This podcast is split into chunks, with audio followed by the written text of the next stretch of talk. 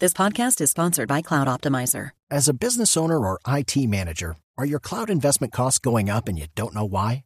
It's time for Cloud Optimizer. As you migrate your business to the cloud, what you're spending and why you're spending it can get a little hazy. But Cloud Optimizer clears up the mystery and puts the cloud to work for you.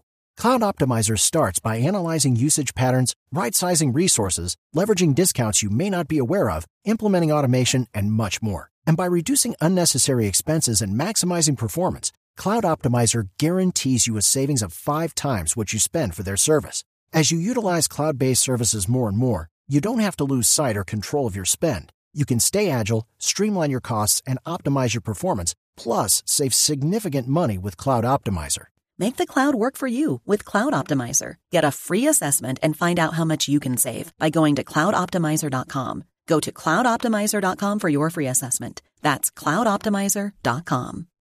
Juan Guaidó es el líder, uno de los líderes de la oposición en Venezuela, es presidente de la Asamblea de Venezuela, declarado presidente interino de Venezuela. Señor Guaidó en Caracas, buenos días. Muy buenos días, saludos a todos los que nos sintonizan. Gracias, doctor Guaidó, por acompañarnos. ¿Qué está pasando? Recibimos noticias todos los días de fracturas nuevamente en la oposición. ¿Qué está pasando particularmente con Enrique Capriles, señor Guaidó?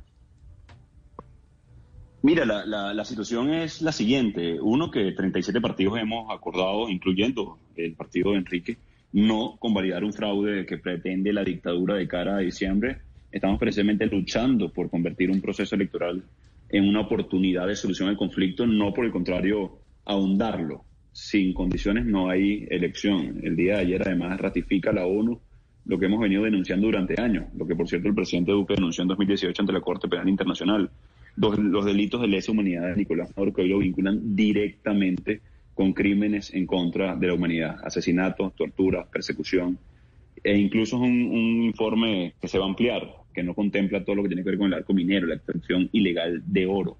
Así que si bien las diferencias públicas pueden ser un poco más altisonantes por el peso específico que puede tener un dirigente en Venezuela, en este caso Enrique o incluso María, eh, la unidad está absolutamente cohesionada en torno a rechazar el fraude de la dictadura, luchar por una solución al conflicto en Venezuela, que pasa por cinco condiciones elementales. Un árbitro independiente, el derecho a elegir y ser elegido. Un ejemplo sencillo, yo ni siquiera pudiera ser candidato en un proceso por, eh, porque estoy inhabilitado, pero igual que yo, más de 60 dirigentes, 300 presos políticos. Eh, los partidos están secuestrados, no solamente ilegalizados como estaban, sino ahora secuestrados y entregados discrecionalmente a otros eh, dirigentes que no tienen que ver con ese partido, la observación internacional, el cronograma de elecciones. Ninguno de estos elementos lo reúne el fraude que pretende la dictadura, que ya es rechazado hoy por la comunidad internacional. Así que lo que te puedo decir con respecto a eh, el supuesto, la supuesta fractura, que no es tal, es la decisión de una persona de, de explorar opciones cuando todos estamos absolutamente alineados eh, en este momento en Venezuela. Doctor Guaidó, su mandato llega hasta enero del año entrante. Las elecciones legislativas convocadas por Maduro serían el 6 de diciembre.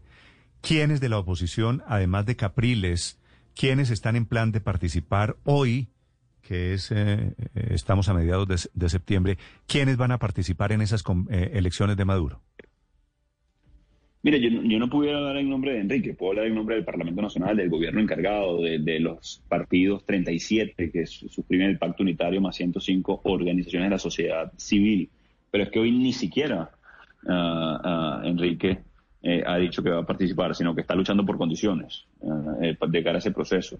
Con respecto al mandato constitucional, ciertamente es de cinco años, pero hay que hay un supuesto muy sencillo, que es que qué pasa si la dictadura debe aplazar su fraude, como por ejemplo lo ha exigido la Unión Europea. Bueno, se, se eh, debe extender el mandato eh, claramente, como además eh, lo dice la Cátedra Constitucional de la Universidad Central de Venezuela, hasta lograr una elección libre, justa, reconocida. Mi mandato constitucional es muy claro, es lograr una elección libre, presidencial, que es la, el origen de la crisis en Venezuela, más allá de las obvias violaciones de derechos humanos hoy para el mundo. Ya los venezolanos lo sabíamos, incluso los colombianos. Eh, pero es parte de la lucha que hemos eh, llevado. Hoy nadie está prestado para convalidar un fraude de la dictadura. Sí.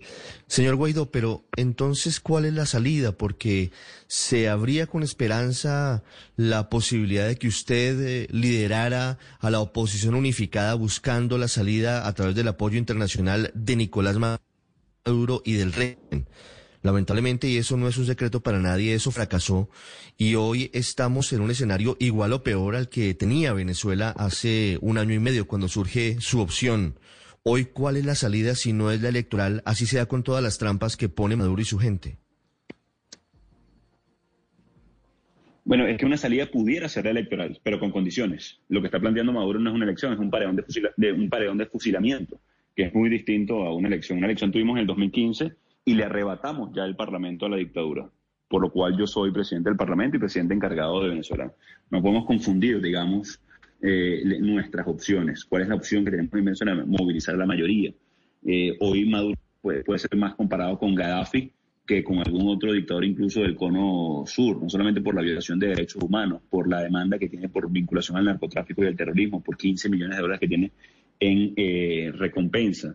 Mal pudiéramos decir, haciendo un paralelismo con un juego o una metáfora comparado con un campeonato de fútbol que en el minuto 89 se perdió el juego. Estamos luchando en Venezuela, estamos resistiendo ante esa dictadura que encarcela, asesina, tortura. Como bien recogió más de 5.000 testimonios esta Comisión de Verificación de Hechos de, de, Delitos de Lesa Humanidad, eh, la ONU. Hoy tenemos la mayoría en Venezuela, hoy hemos movilizado una y otra vez, estamos en medio de una pandemia que tiene al 30% del sector salud eh, eh, como víctima del COVID, que habla del deterioro absoluto de nuestro sistema de salud versus 1% en promedio de Latinoamérica, 30% en eh, Venezuela. ¿Cuál es la solución? Resistir, es articular la mayoría, es movilizarla, es generar las garantías para que los que hoy soportan todavía el dictador se pongan de la Constitución como presentamos en el marco para la transición en conjunto con los Estados Unidos, con Europa, entre otros países. Es decir, cuál es el esquema de levantamiento de sanciones, cuáles son las garantías para lograr justicia transicional, cuál es el esquema que tenemos en Venezuela para instalar un gobierno de emergencia que atienda la crisis, no solamente la pandemia, sino la emergencia humanitaria compleja, preexistente, y por supuesto mantenernos firmes. No es opción convivir con un dictador, no es opción validarle un fraude a una dictadura. Señor Guaidó, le preguntamos desde Caracas. Eh, Stalin González fue vicepresidente suyo el año pasado en el Parlamento Nacional y en este 2020 pareciera estar en la fórmula de Enrique Capriles buscando opciones de participación en las elecciones que convoca Maduro. Esto se contradice un poco con lo que usted nos acaba de decir, que no hay fracturas dentro de la oposición.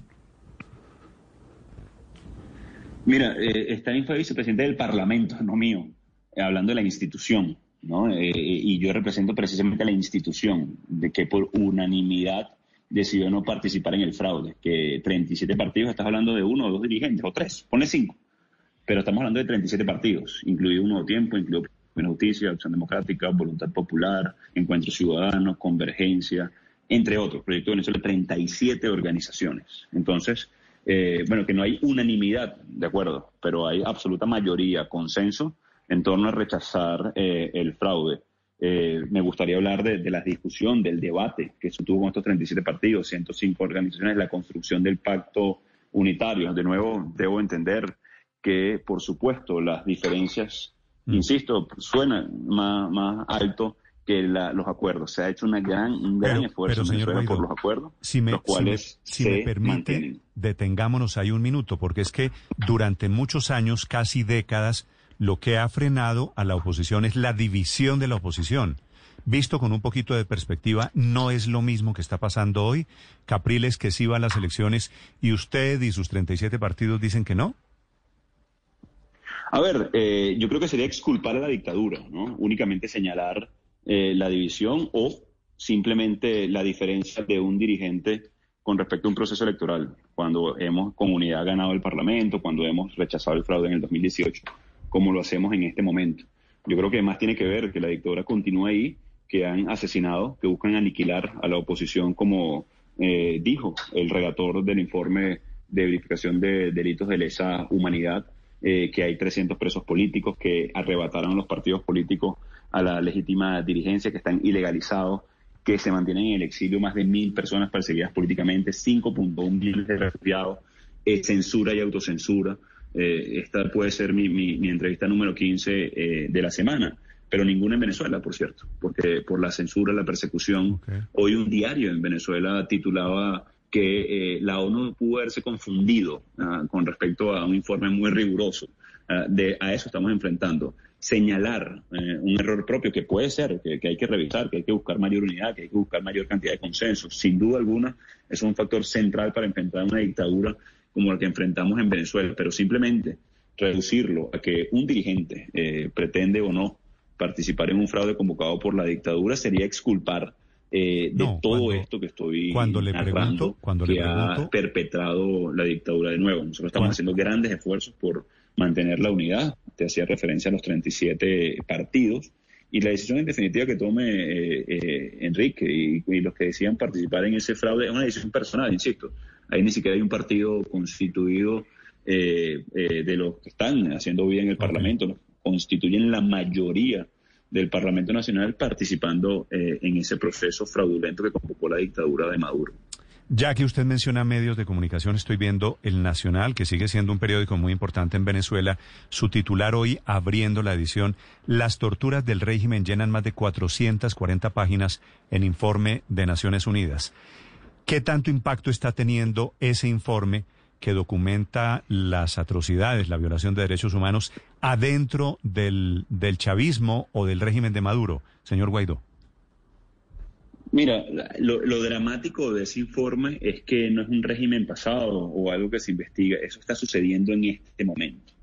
El impacto que tiene a lo interno es la visibilización o la manifestación clara de lo que venimos denunciando, que los, cuadros medios, incluso de los que todavía sostienen al régimen, se empiezan a preguntar y a cuestionar, bueno, cuál es la excusa para seguir soportando eh, a ese régimen, además entendiendo los grandes casos de corrupción. También recoge ese informe, aunque de manera muy sucinta, cómo todo el sistema de corrupción que ha generado la dictadura de Maduro se retroalimenta para mantener de manera trágica eh, eh, ese sistema de violación de derechos humanos. Entonces, un, digamos, un militante medio de ese de, que todavía se mantiene en el PSV, que gana 10 dólares al mes y ve que tiene una cuenta eh, personal, uno de los testaferros del régimen, por 700 millones de dólares y que además deben estar encubriendo delitos de lesa humanidad que no prescriben, bueno, se lo está cuestionando en este momento sin duda.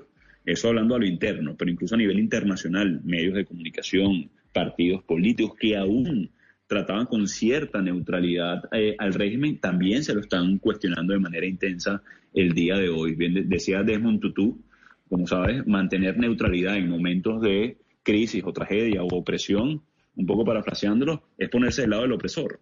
Hoy no hay ningún justificativo para llamar a Maduro presidente. Cuando robó unas elecciones en mayo del 2018, cuando hay una denuncia por narcotráfico y terrorismo, cuando está vinculado directamente con delitos de lesa humanidad. Es una tragedia lo que estamos atravesando en Venezuela, que insisto, no es que atravesamos, estamos atravesando en este momento con 5.000 testimonios directos de víctimas, más los que hoy, por muchas razones, por miedo, por persecución, no han podido manifestar lo que estamos eh, atravesando. Así que, de nuevo, hoy no vale neutralidad, hoy no puede negarse, no, no puede haber negación de lo que está ocurriendo y por lo que estamos atravesando los venezolanos y aquí un reconocimiento, un reconocimiento primero a las víctimas que tuvieron la valentía de denunciar a pesar de la persecución, eh, a las víctimas anónimas también que les dio miedo de alguna manera decir su nombre, a las organizaciones de las eh, de no, gubernamentales, las ONGs defensoras de derechos humanos en Venezuela, al Parlamento Nacional que ha resistido todo este proceso y a los presidentes aliados, el presidente Duque que denunció en el 2018 ante la Corte Penal eh, Internacional y en definitiva la sociedad venezolana Mira, esto ha sido un proceso muy, muy doloroso. Ahí, adicionalmente, no solamente son, esas, son esas narraciones, eso generó 5.1 millones de migrantes, muchos de ellos refugiados eh, que ustedes han visto, insisto, en Colombia. Eh, yo creo que eh, esto nos debe llamar la atención al futuro. ¿Cómo es que hoy la dictadura de Maduro ostenta una silla en el Consejo de Derechos Humanos de la ONU cuando está señalado directamente por delitos de lesa humanidad? ¿Qué efectividad tienen los mecanismos internacionales para frenar tal tipo de desastre humanitario en Venezuela preexistente y, también que se vincula a derechos humanos. Entonces, eh, aquí estamos firmes y, avanzando en la recuperación de nuestra democracia a pesar de todo ese panorama. Le hago la última pregunta, señor Guaidó. De, usted menciona al presidente Duque, se están completando dos años de la estrategia de declararlo a usted presidente interino, de comenzar lo que llamaron el cerco diplomático contra Maduro, hicieron un concierto, jugaron sus cartas y Maduro sigue ahí, convocando elecciones y logra llevar a algunos miembros de la oposición. ¿Usted cree que se ha avanzado un milímetro hacia la caída de Maduro? No, un milímetro no, kilómetros, kilómetros. Mira, voy un poquito más, más atrás, construimos mayoría, defendimos el Parlamento, recuperamos la movilización, hemos resistido a los embates de la tortura, persecución y censura, recuperamos una silla en la OEA eh, para hablar no solamente en nombre de Venezuela, sino también en contra de las dictaduras de Nicaragua y Cuba. Logramos proteger los activos de Venezuela para que no se los sigan robando y terminaran en cuenta de testaferros en Liechtenstein o en otro paraíso fiscal, eh, uno solo 700 millones. Te podrás imaginar, ellos tienen decenas de testaferros. Ahora, debemos recuperar la democracia. No va a ser una victoria hasta que logremos tener democracia en Venezuela, hasta que logremos de manera práctica proteger a nuestros venezolanos, incluso a la región. No podemos seguir permitiendo que saquen oro de Venezuela de manera ilegal para financiar al ELN, a la disidencia de la FARC, que simplemente retroalimenta un proceso muy perverso eh, también eh, eh, en Colombia por, el financiamiento de estos grupos irregulares. Maduro está muy débil, aislado. hemos visibilizado la crisis, la tragedia, presentado un plan país para recuperar a Venezuela. Nuestro comercio binacional con Colombia era 6 mil millones de dólares, comercio rico, ah, activo, vivo. Hoy no llega ni siquiera a 100 millones de dólares. Yo creo que, no, no solamente fue correcta la decisión del cerco diplomático y el aislamiento de Maduro, eh, la gran pregunta hoy sí que nos debemos hacer es qué más falta, qué elemento adicional eh, enfrentando una dictadura de estas características, con la vinculación al terrorismo, el narcotráfico, con el patrocinio a grupos como el ELN, con eh, ningún tipo de pudor al asesinar o simplemente por política de Estado. Bueno, ¿qué más nos falta? Bueno, yo creo que, que, nosotros en Venezuela lo interno debemos resistir, debemos movilizar a la mayoría. 90% de rechazo tiene eh, Maduro. Acaba de salir una encuesta de, la, de, mayor credibilidad en Venezuela, si no me equivoco, eh, Data Analysis, que dice que solamente 10% eh, estaría dispuesto a participar en ese evento convocado por Maduro para diciembre. Es decir, está derrotado socialmente, políticamente, diplomáticamente. Ahora hace falta lograr la, la transición. ¿Qué les puedo pedir yo a los colombianos? Que, mantengan, que se mantengan firmes, que no puede ganar por desgaste una dictadura. Eh, ¿qué le puedo pedir yo a la comunidad internacional? Que se mantengan firmes. El haberse acostumbrado a vivir con una dictadura como la cubana, miren todo lo que generó también en el, en el continente. Nosotros estamos firmes, vamos a avanzar y podemos lograr sin duda una transición en Venezuela que recupere nuestra democracia y nuestra libertad.